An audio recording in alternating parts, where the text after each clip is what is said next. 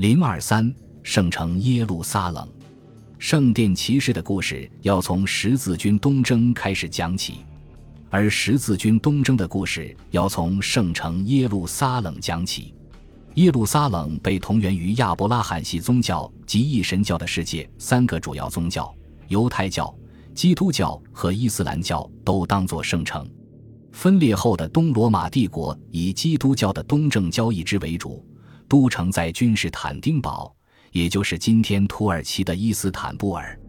而西罗马帝国以基督教的天主教义之为主，以罗马为中心。然而，耶路撒冷则是耶稣基督代替世人受难，并被罗马人钉死在十字架上的地方，也是耶稣复活的地方。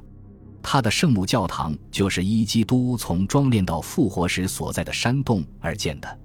据说里面还存放着基督背负的十字架上的木片和其他圣物。这样，耶路撒冷自然就是基督教朝圣者一心向往的圣所，被整个基督教世界看作是圣城。于七世纪早期创立的伊斯兰教，自创立之日起势力就不断扩大，至六百三十八年占领了基督教世界的圣城耶路撒冷。据说，先知穆罕默德在六百二十一年的一个夜晚到了远寺，在那里带领众先知祈祷，之后去了天堂向真主请法。这次夜行被伊斯兰教认为是一次重要的精神旅程。而这个远寺就是屹立在耶路撒冷圣殿山上的阿克萨清真寺，它也因此被认为是继麦加圣寺和麦地那先知寺之后，伊斯兰世界第三重要的圣地。据圣经记载，早于基督复活九百多年，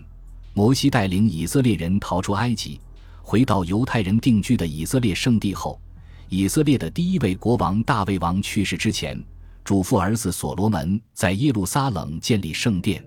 所罗门王所建造的第一圣殿和第二圣殿都坐落于此城的圣殿山，这里供奉着至圣之所，所罗门王为上帝建造的处所，因此耶路撒冷也是犹太教的圣城。这样，耶路撒冷就成了世界上神与人交流的最佳场所。